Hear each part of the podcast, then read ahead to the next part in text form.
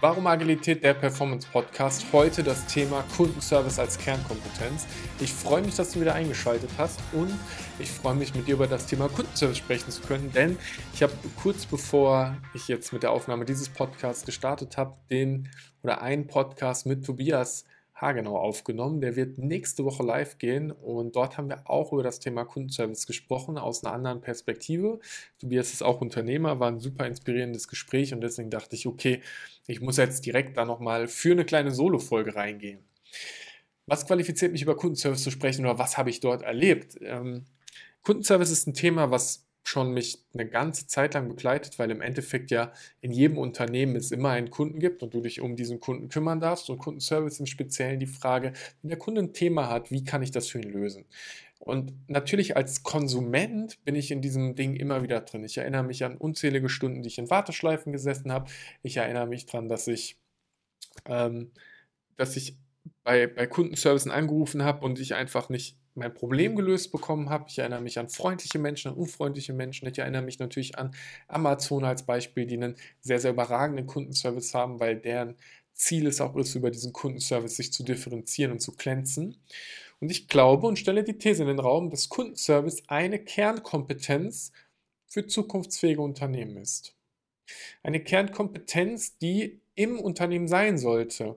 Und ich habe jetzt ähm, eine ganze Zeit lang, um genau zu sein, 18 Monate in einem riesigen Kundenservice-Projekt gearbeitet, wo wir davon reden, dass es 4 Millionen Kunden gibt, dass es ähm, in der Kombination Anrufe, E-Mails, Faxe und so weiter über 8 Millionen Vorgänge pro Jahr gibt, dass anderthalb tausend Menschen in Schichten im Callcenter sitzen und telefonieren und dass die Frage ja da immer ist, wenn jemand sich bei dir in deinem Unternehmen meldet mit einem Problem, erkennst du, wer das ist und kannst du den zum richtigen Bearbeiter weitergeben. Also wenn jemand anruft, der ein Problem mit der Rechnung hat, ruft dann der Zentrale an und dann sagst du, ja, okay, schreib mir das auf, nicht leite dich weiter, also leitet ein Mensch weiter und hast du zum Beispiel schon eine ähm, Cloud-Telefonanlage, die automatisch diese Weiterleitung übernimmt. Und in dem Kontext gibt es ganz spannende Fragen, die zu klären sind. Und das ist nicht nur im Großen, sondern äh, in der Konzernwelt mit Millionen von ähm, Anrufen oder E-Mails, sondern auch schon halt im Kleinen. Der wichtigste Aspekt aus Mitarbeiter- und aus Kundensicht, ähm, den würde ich so bezeichnen. Wenn der Kunde anruft, dann hat er ein Problem und er möchte, dass es gelöst wird. Das ist schon mal die erste Frage. Kann der Kunde überhaupt anrufen oder bietest du nur die Möglichkeit, per E-Mail zum Beispiel Support zu geben? Jetzt gehen wir davon an, der Kunde ruft an und du hast jetzt, kriegt jemand ans Telefon. Wie lange dauert es, bis diese Person die entsprechend relevanten Informationen zu diesem Kunden aufgerufen hat. Also weiß, wie war die letzte Kommunikation? Wann wurde das letzte Mal mit dem telefoniert? Wer hat telefoniert? Haben wir dem eine Rechnung geschickt? Was ist mit diesem Kunden? Ist das ein Kunde, der bei uns schon ganz viel gekauft hat oder ist es jemand, der gerade zum ersten Mal anruft? Also die Informationen zur richtigen Zeit zur Verfügung zu haben. Und wenn du jetzt ein kleines Team hast, vielleicht zehn Leute und du hast auch jetzt keine 100.000 Kunden und so ein Kunde ruft jetzt auch nicht so super oft an, dann ähm, stellt sich erstmal die Frage, wo bringst du den Kunden in Kontakt mit dir? Also was findet er auf deiner Webseite? Hast du eine Telefonnummer? Hast du ein Kontaktformular? Kann er sich bei dir einen Telefontermin buchen? Kann er dir eine E-Mail schicken? Hast du ein Chatbot auf der Webseite? Also was sind die Eingangskanäle, die du deinem Kunden bietest?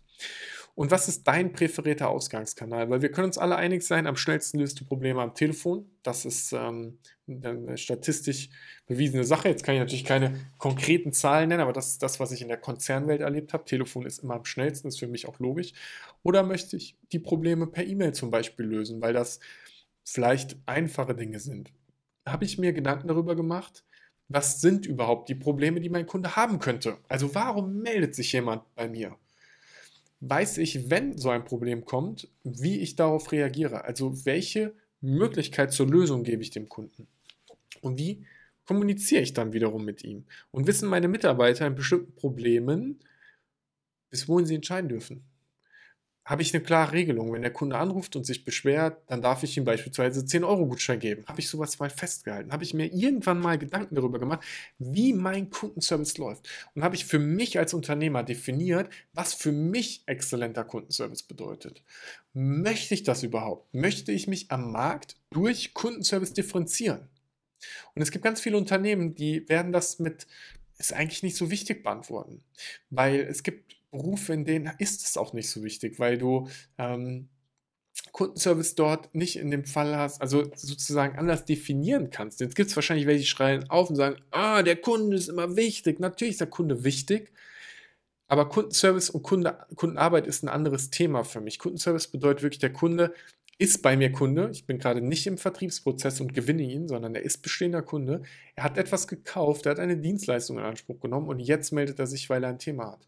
Und das ist vielleicht auch eine Dienstleistung, die nicht bedeutet, dass ich jeden Tag mit dem Kunden rede, weil dann ist Kundenservice auch wieder was anderes, sondern eher so, dass der Kunde sich ein, zweimal äh, in der Woche meldet oder vielleicht sogar nur im Monat oder weniger.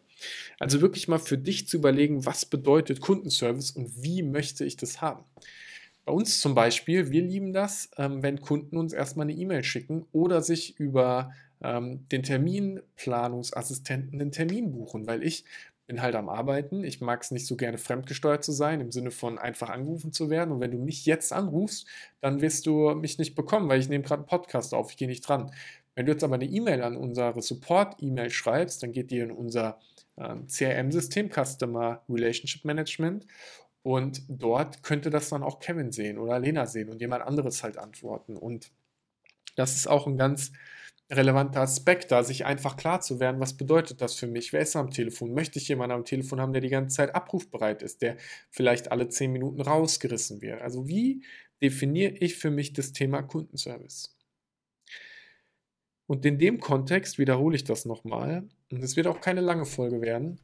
Kundenservice ist aus meiner Sicht für die Zukunftsfähigkeit ein ganz relevantes Differenzierungsmerkmal.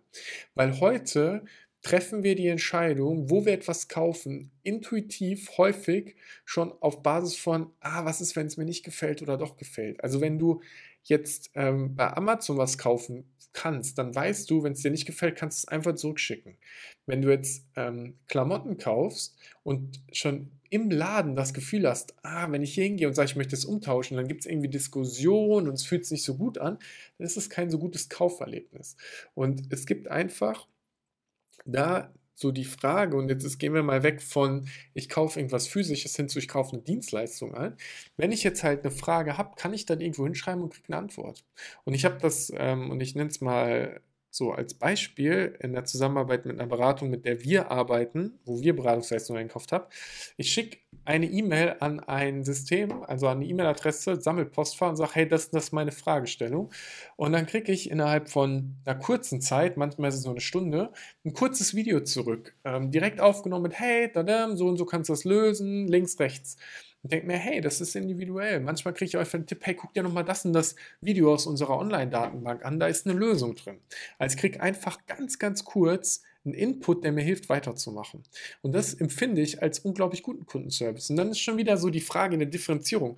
Wenn du jetzt x Kunden hast und es lohnt sich, jemanden einzustellen, der sich um die Belange des Kunden kümmert und diesen Extra-Service bringt, dann hast du auf einmal ein Differenzierungsmerkmal, wo am Ende ein Kunde sagen könnte, hey, mit denen möchte ich arbeiten, da habe ich Bock drauf, weil da habe ich das Gefühl, gut aufgehoben zu sein, guten Service zu bekommen, gutes Produkt zu bekommen und schon hat dein Unternehmen ein neues Wachstumspotenzial, was vorher nicht da war. Deswegen, konkret als Gedanke und Impuls, setz dich mal hin und frag dich mal in dem Kontext, in dem du unterwegs bist, was bedeutet exzellenter Kundenservice für uns? Was tun wir aktuell und was ist vielleicht etwas, das für die Zukunft interessant sein könnte?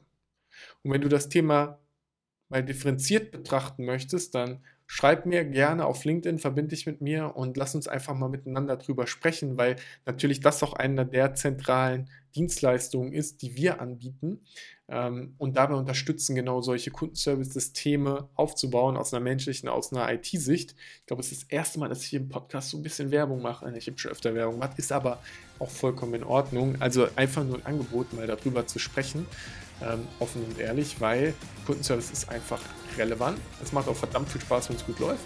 Und egal, wo du gerade bist, ich freue mich, wenn du ein kurzes Abo da lässt, wenn du einen kurzen Kommentar da lässt und äh, dich mit mir auf LinkedIn verbindest. Und dann hören wir uns zur nächsten Folge schon wieder. Bis bald.